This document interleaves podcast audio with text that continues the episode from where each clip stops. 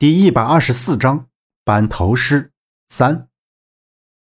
杨木懵逼的望着愤然离开的张晴晴，真是丈二的和尚摸不着头脑。只见张晴晴走到院子一端，放着一片草药的架子前，和他的父亲有说有笑的摆弄着草药。杨木看着眼前的一切，在这般清静的地方过着远离嘈杂城市的生活，也是另一种享受了。杨木把那张照片。也就是刘通死前要给他的照片，从上衣的兜里掏了出来。他看着这张被熏得只能看到人脸的照片，其中一个是父亲杨义成，另一个在杨木的记忆里零星点点，但那人的模样和孟莎给的那张照片中的老爷爷很是相像。难道他们有一定的关系？这个人会不会和父亲的失踪有关？盯着天空良久。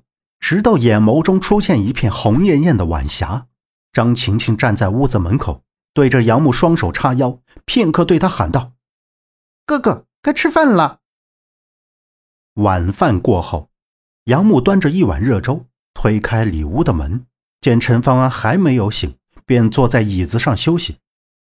他刚坐下一会儿，就听到屋子外面的说话声，于是他走到屋子门口，就看到。这个我帮你吧。”张晴晴笑嘻嘻的说道。张伯背对着屋子，手里拿着一个药瓶，侧头欣慰的看着张晴晴活泼耐人的样子，点头道：“好，把那个拿过来。”张晴晴从桌子上取了一块红色的纸，踱着步子走过去。他把纸递给张伯，张伯微笑的接了过去，然后放到身前，麻利的操作着。张晴晴蹲在一旁，默默地瞅着，好像她能看到张博在忙些什么，眨眨眼说道：“爸，这样阿福的伤就好了吗？”“是，他很快就会好的。走，我们去把他叫过来。”张博说着站起身，拉着张晴晴的小手就向门外走去。他身前的东西也呈现了出来。看到那东西，杨木刹那间呆若木鸡。张博手里竟然拿着一个纸糊的纸人，就是给死人烧的那种，上面写着“阿福”两个字。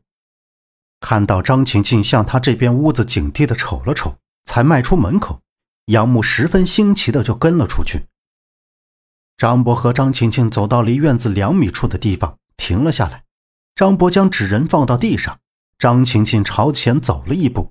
对着空气念叨，就见在荒地上隐隐约约的有一道黑影，越来越靠近张晴晴。看到张晴晴对着空气抚摸，对着空气说话，这场景让杨木匪夷所思，就像是精神病犯了病似的。一会儿还神神叨叨：“阿福，以后不准乱跑了，再受伤，嗯，就不让我爸来管你了。来看看给你做的新衣服，喜不喜欢？”杨木再次目瞪结舌，揉了揉眼睛，隐约看到在张晴晴身前蹲着一个人。具体的说，那不是人，是一只没了手臂的鬼。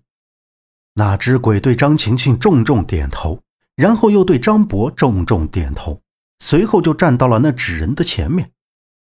张博笑呵呵地把纸人用火柴点着了，纸人烧成灰以后，张博就把药瓶洒在地上已经成了灰的纸人胳膊上。灰面瞬间变了颜色，张博又把变了颜色的灰面撒向那只鬼。没过几秒钟，那只鬼竟奇迹般的伸出了胳膊。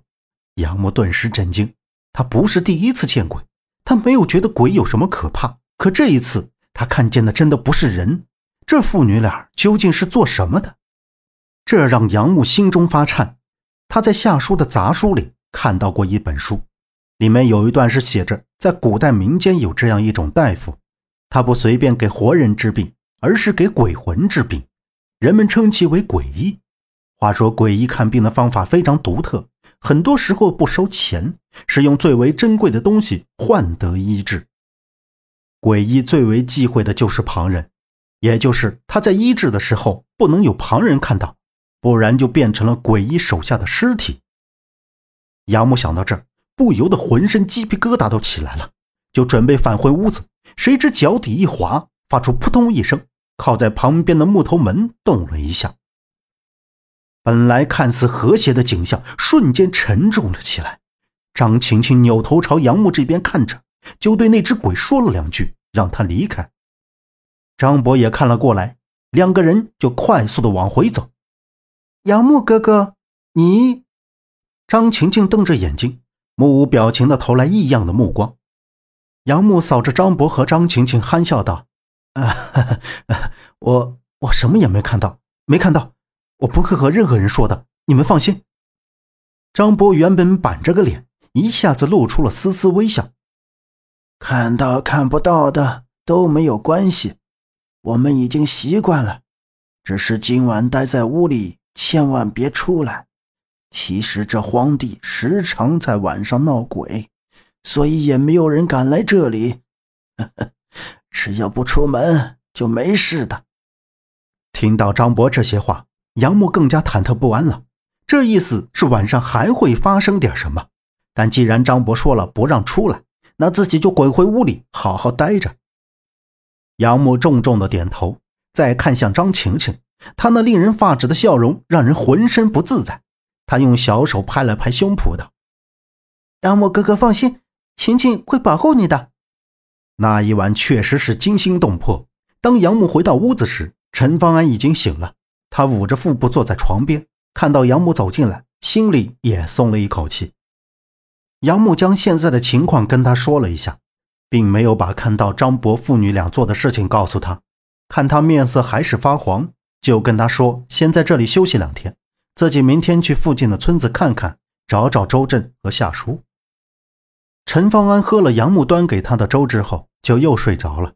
可是杨木并没有一点困意，他仰头盯着木质的屋顶。数着一道道木梁，却翻来覆去的睡不着。忽然，门外传来脚步声，听这声不像张博的，也不像张晴晴的，落地是沉重的，每走一步都像是千斤重。杨木望向窗户，赫然看到一个高大威猛、扛着一把斧头的人影从窗户前闪了过去。没过多久，就听到屋里的门打开了，传来张博的声音：“回家。”到访不知何事，一个诡异，这么快就忘了？上次不是说了，还差我几个人头？我今天特意来取的。粗犷严厉的声音响起。本集播讲完毕，感谢您的收听，欢迎您订阅，下次不迷路哦。